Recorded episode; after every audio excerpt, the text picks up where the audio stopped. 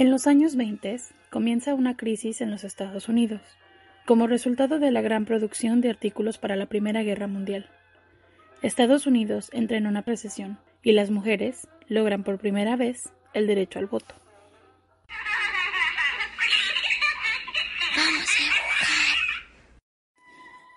Bienvenidos a Juego de Asesinos.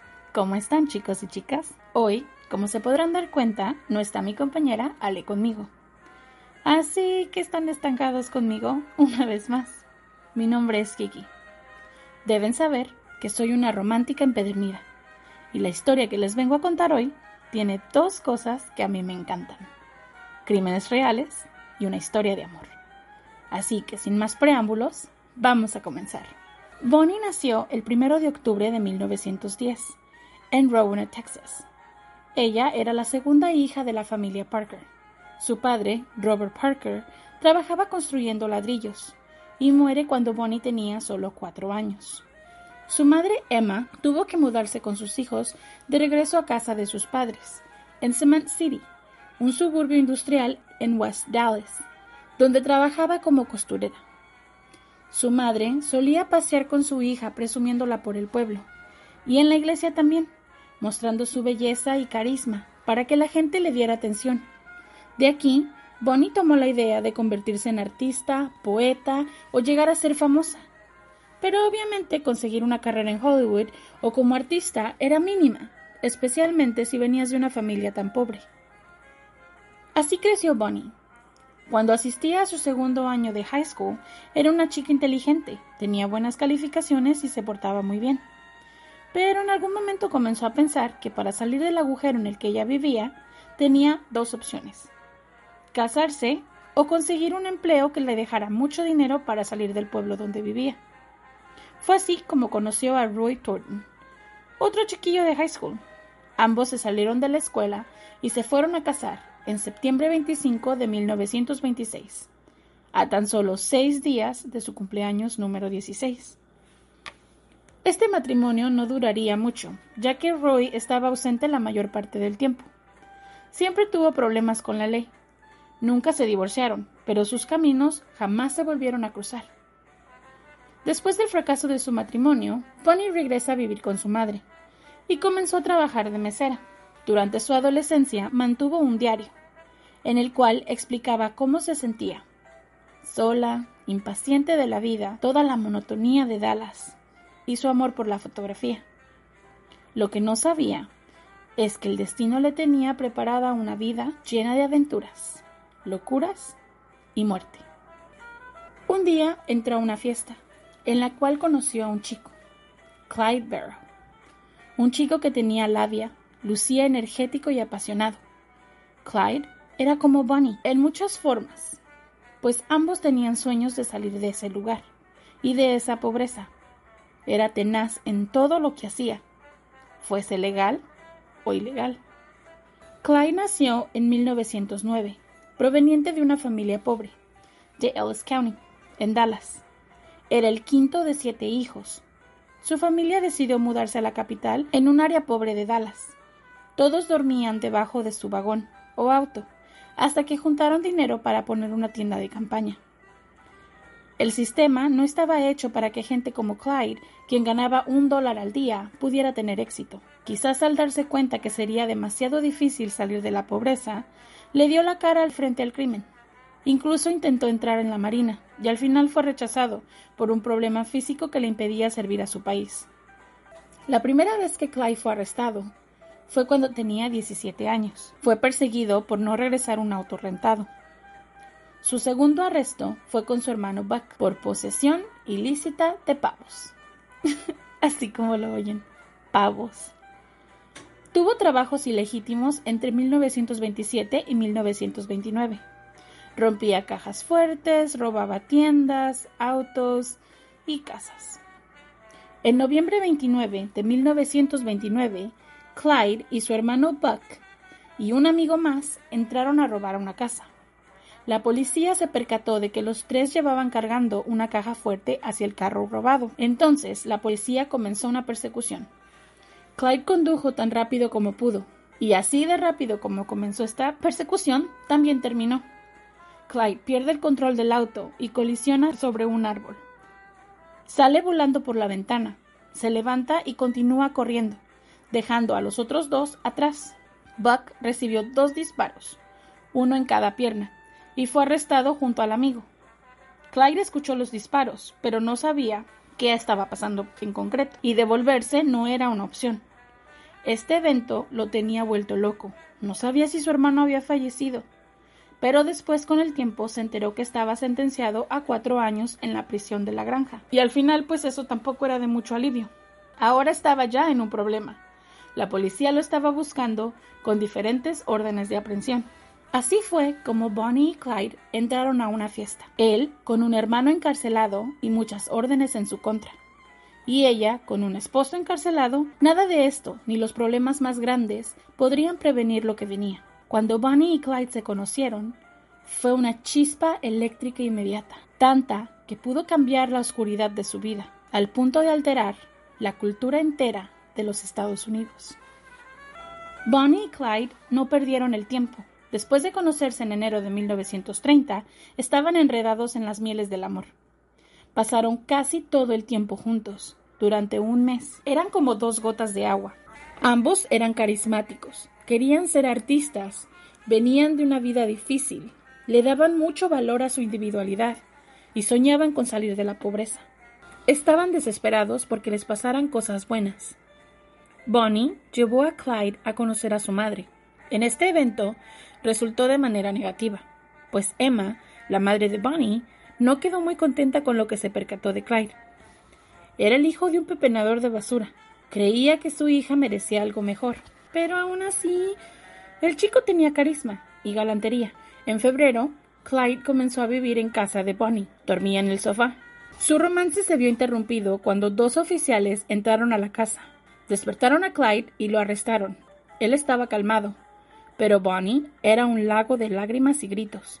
Le rogaba a los oficiales que por favor no se lo llevaran, pero los oficiales dijeron que no había nada que ellos pudieran hacer, y lo arrestaron. Bonnie creyó que tenía mala suerte. Ese era su segundo novio y también acabó en prisión. Ella estaba tan enamorada de él que no iba a dejarlo solo. Acudía a visitarlo cuantas veces podía. Se presentó con la madre de Clyde y le rogaba a los oficiales que lo dejaran libre, que sería un buen hombre si solo le daban la oportunidad. Cuando Bonnie se entregó a Clyde, lo hizo con cada parte de su ser y energía. Su amor era tan fuerte y entrelazado que cualquier cosa que pasara lo iban a enfrentar juntos. Clyde estaba en la prisión y los oficiales estaban tratando de acomodar todos los cargos por los que lo tenían ahí. Fue enviado a otra prisión de la granja. En esta prisión usaban a los reclusos para cultivar y cosechar y contribuir a la sociedad. Pero no había regulaciones. Así que los oficiales podían golpear, torturar si era necesario para que los hombres continuaran trabajando de sol a sol. En marzo 11, Clyde le propuso un plan a su amada Bonnie. Le dio un mapa para encontrar una llave en casa de un recluso que estaba ahí. Debía entrar a esa casa y sacar un arma. Después esconderla y llevarla a la prisión. Ella es mujer, y la seguridad de la prisión no podría tocarlas demasiado como para checar que trajera algo en ella. Fue así como Bonnie llevó el arma a su adorado Clyde. Ella estaba tomando nuevos aires. La espera por Clyde le daba un poder que no entendía. Bonnie padecía de ibristofilia, la condición donde una persona tiene deseos, mayormente sexuales, hacia un criminal. En el caso de ella, comienza a ayudar en los crímenes y a envolverse. Su padecimiento era ibristofilia agresivo, mejor conocido informalmente como síndrome de Bonnie y Clyde. Clyde y otros dos reclusos pudieron escapar. Ahora, ambos habían roto las leyes para poder estar juntos. Estaban llenos de energía. Despertó en Bonnie sus ganas de ir por aventuras, huir de la policía. Esto le daba un sentimiento a ella que no conocía. Adrenalina pura. A tan solo una semana de haber escapado, en marzo 18 de 1930, fue recapturado y enviado de nuevo a prisión. Ya ahí fue sentenciado a 14 años. Se reportó que sufrió abuso sexual en múltiples ocasiones. Lo golpeaban frecuentemente. Y todos estos incidentes comenzaron a crear en él un odio inimaginable. Ya dentro, se hizo amigo de uno de los reclusos. Lo ayudó a navegar por la prisión, dándole tips de qué hacer y qué no hacer para no estar en problemas. Clyde incluso ayudó a este hombre a levantarse después de una golpiza, lo cual los unió más. Clyde consideraba que la lealtad era un atributo valioso en las personas. Uno de los reclusos, que estaba sentenciado de por vida, le hace un trato a Clyde para tomar venganza del oficial que abusaba de ellos. De lograrlo, él diría que fue él quien lo hizo. De esa forma, Clyde estaría limpio de toda culpa. Clyde comenzó a pensar que era buena idea, pues aún le faltaban 13 años para terminar su sentencia. Y yo no creo que podía seguir ahí, ni un minuto más. En octubre 29 de 1931, Clyde fue a usar el baño en medio de la noche. Estaba calmado y respiraba hondo. Tomó una pipa de hierro, brincó hacia el área de la regadera y no lo pensó dos veces. Golpeó con tremenda fuerza la cabeza del hombre. Terminó fracturándole el cráneo. Clyde Barrow acababa de asesinar por primera vez. Bonnie dejó de escribirle a Clyde. Estaba entrando en un momento de realidad con el que ella no podía controlar. Tuvo que buscar empleo de mesera una vez más, y estaba decepcionada de la vida en sí. Clyde ya no quería trabajar en la granja de la prisión. Todo su cuerpo le dolía, tenía moretones de todos los golpes, y sentía que ya no iba a aguantar. Así que un día, sin pensarlo demasiado, cortó por completo su dedo gordo del pie y parcialmente el que le sigue, con un hacha que se había robado del área de trabajo. Clyde estaba sonriendo mientras lo llevaban al hospital. Una herida como esta no lo podía obligar a trabajar en la granja de nuevo. Pero pues él no sabía que seis días más tarde el 2 de febrero de 1932, el gobernador le daría la libertad provisional y ya podía ir a casa. Una vez allá, su madre le dijo que ella estaba yendo a la oficina del gobernador todos los días, por un año entero, hasta conseguir que lo dejaran libre. La pérdida de los dedos no era necesaria. En fin, el muchacho de 22 años que salió de prisión no era el mismo. Había cultivado un odio especial por la prisión y tenía sed de venganza y sabía que nunca más quería estar encerrado de nuevo. Si en algún momento se veía cara a cara con la posibilidad de ser encerrado, solo sacaría toda su furia. Cuando llegó a su casa, se cambió con sus mejores ropas y salió. Nadie sabía a dónde iba. Bonnie estaba en casa, en medio de una comida con un nuevo pretendiente que tenía, con el cual no se llevaba tan bien, casi ni hablaban. De repente escuchó a alguien tocar la puerta y antes de que pudiera ver quién era, la puerta se abrió. Era Clyde Barrow, en muletas, pero sonriente. Bonnie se levantó del sillón y corrió hacia él, dejando al otro ahí sentado. Se arrojó a los brazos de Clyde y se besaron. Y fue así como Bonnie y Clyde estaban juntos una vez más. Ella con un compromiso renovado y él con ideas de venganza para el sistema que lo había castigado. Así, se embarcaron en uno de los sprees criminales más famosos de la historia norteamericana. Cuando él salió de prisión, le prometió a Bonnie y a su madre que dejaría de ser criminal y que intentaría ganarse la vida decentemente. Pero se dio cuenta que el mundo no estaba hecho para alguien con un récord criminal. Clyde ya tenía una muy mala reputación.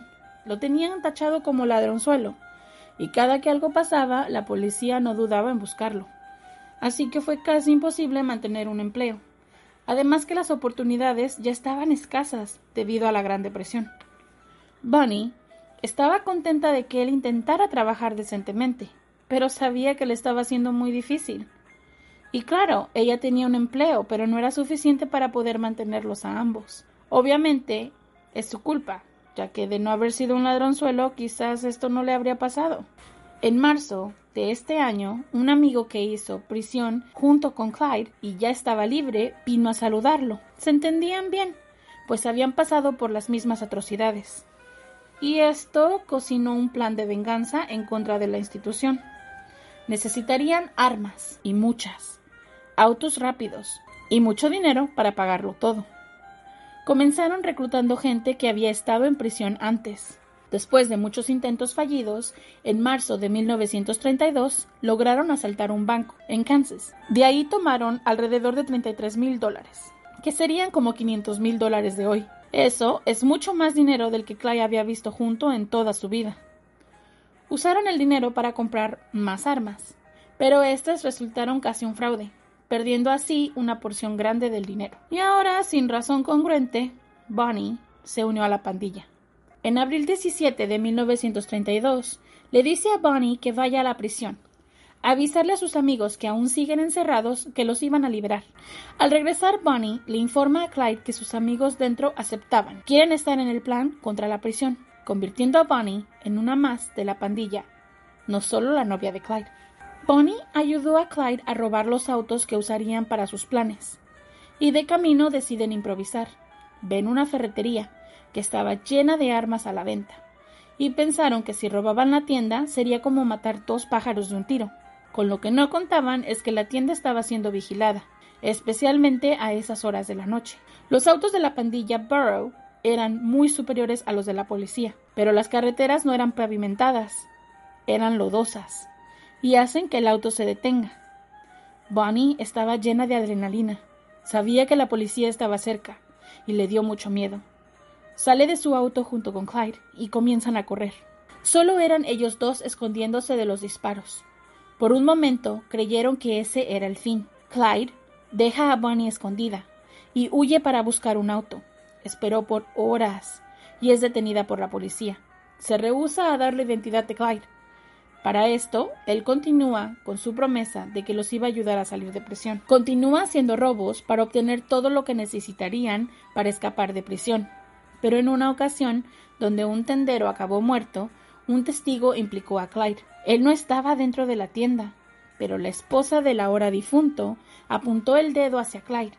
Ahora se acababa de convertir no solo en un prófugo de la justicia, pero en un asesino. Bonnie fue presentada ante la corte después de dos meses de estar encerrada en prisión. Pasaba su tiempo escribiendo poemas, específicamente historias que sonaban muy familiares a su historia con Clyde. Una vez en la corte, ella practicó una historia en la cual explicaba que fue forzada a participar en el atraco, que ella no tenía nada que ver. Y al final del día, las mujeres no cometen crímenes. Es dejada en libertad y regresada a casa, pero tan pronto como llegó, se fue. Se junta con Clyde una vez más y huyen juntos, para seguir su vida criminal. Ambos no permitirían que los llevaran a prisión nunca más y si eso significaba abrir fuego a quien fuera, pues así sería. En agosto 5 de 1932, en Oklahoma, Clyde asesinó a Eugene Moore, un sheriff del área, en una pelea que comenzó por el consumo ilegal de alcohol a las afueras de un baile, puesto que el alcohol estaba en época de prohibición. En diciembre 25 de 1932, Clyde disparó a Doyle Johnson, enfrente de su familia, después de que él atacara a Clyde por robar su auto. En enero 6 de 1933, Clyde disparó a Michael Davis, un oficial de policía a corta distancia. Clyde comenzó a crear una reputación. Se vestía bien, siempre llevaba consigo un Boeing Automatic Rifle, un rifle. Conducía autos elegantes. Muchas chicas muy bellas estaban siempre a su lado se convirtió en una tendencia en Oklahoma, Texas y Nuevo México. Ellos le atribuían crímenes a Clyde y su pandilla, porque era un forajido que podía conducir por horas solo para cometer crímenes. Pero en realidad eso no era cierto. Muchos de esos crímenes no eran de él, pero él apreciaba la atención que le daban.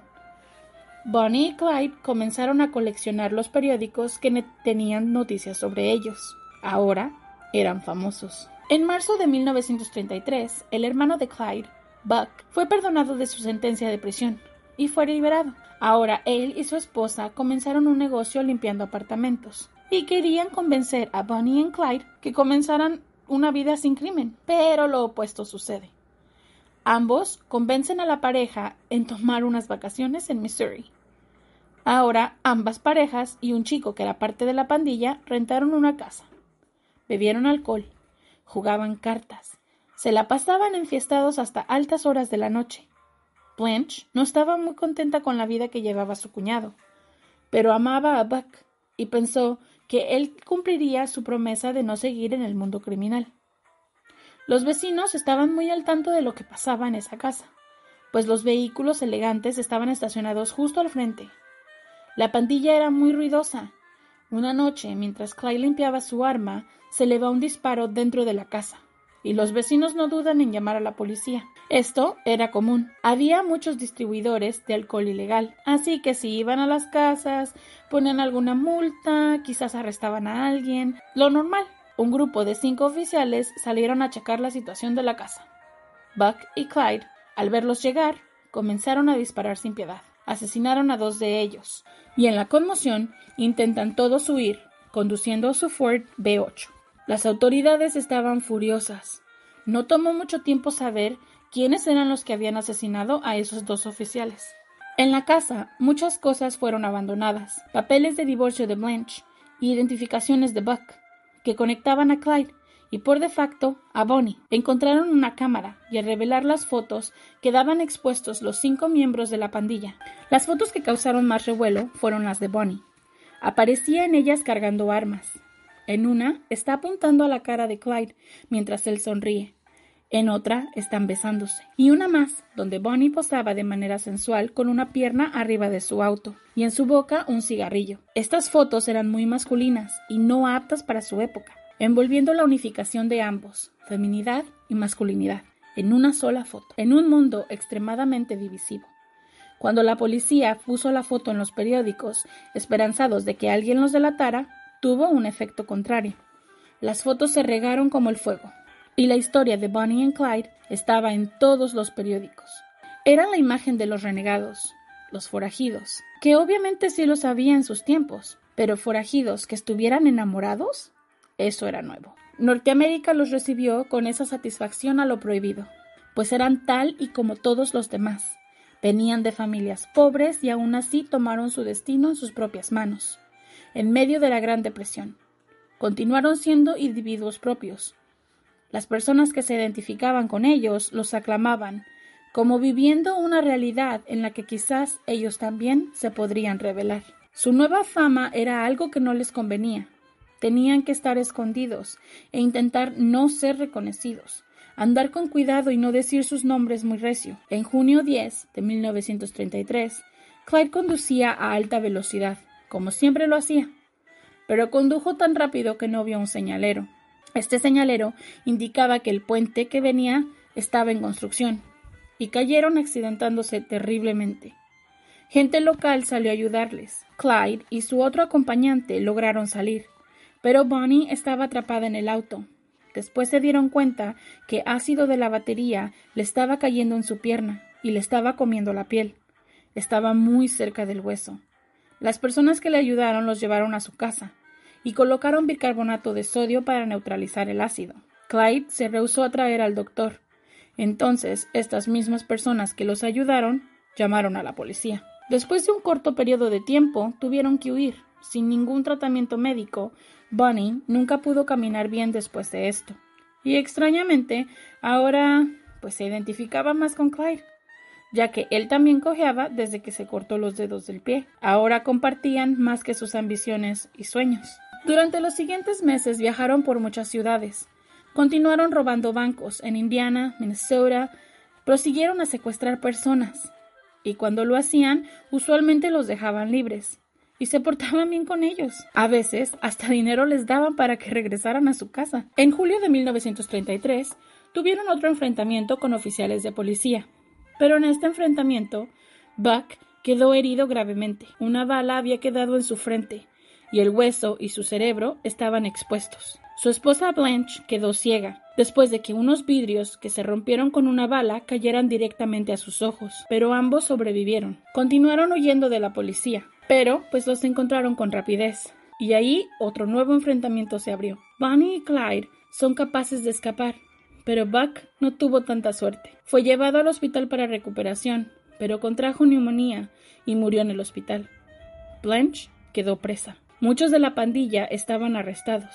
Pero una sola cosa quedaba por hacer. Bonnie y Clyde regresan. Se estacionan a las afueras de la prisión donde Clyde había estado. Ahí se ven con dos exconvictos. Ellos le explican a Clyde que habían escondido armas en un área donde los presos podían tener acceso y que ya habían quedado de acuerdo para poderlas recoger. En enero 16, carga su arma, deja a Bonnie en el auto y comienza a caminar hacia la prisión. Ahí se desata la masacre. Todos se esconden. La prisión donde había estado Clyde estaba bajo el fuego de todas las armas que habían dejado escondidas. Los presos que estaban dentro habían tomado posesión de ellas. Así que logran liberar a muchas personas. Y aunque el plan salió como ellos querían, la victoria solo era psicológica, pues los que habían ayudado a escapar acabaron en prisión al poco tiempo. Entonces, la policía está mucho más que enojada. Ponen una suma de dinero por sus cabezas. Ya no importaba si estaban vivos o muertos. Y ambos saben que el fin estaba cerca. La policía fue muy metódica para localizar a los enamorados, pues se movían en círculo en el suroeste. Después, identificaron un sinnúmero de robos en el área. Y después encuentran a uno de los reos que escapó de la prisión. Le ofrecen el perdón absoluto a la, condena que tenía si entrega a Bonnie y Clyde. En mayo 23 de 1934, cinco oficiales, fuertemente armados, esperaron a las afueras de la casa de este individuo. Esperaban por un auto que llegara a toda velocidad, un auto que solo Clyde podía estar conduciendo. Cuando llegó, todos los oficiales comenzaron la ráfaga de disparos sin detenerse. Clyde murió instantáneamente. Bonnie gritó y después silencio. Los cuerpos de ambos fueron dejados ahí, y al poco tiempo personas de todos los alrededores vinieron a ver el auto, así como lo oyen. Los cuerpos estaban al aire libre.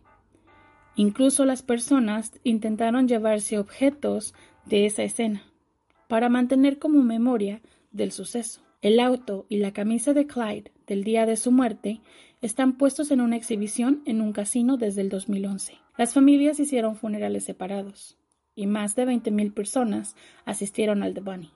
Y así concluimos esta historia de amor. Creo que es uno de los casos más difíciles que me ha tocado buscar porque hay demasiada información sobre el tema. Espero que les haya gustado. No olviden seguirnos en todas nuestras redes sociales, dejarnos sus comentarios y sus likes. Nos encanta saber de ustedes, nos encanta leerlos y saber que hay alguien más del otro lado escuchándonos, que no estamos hablando como locas. Muchísimas gracias por todo. Así que nos esperamos la siguiente semana. Bye.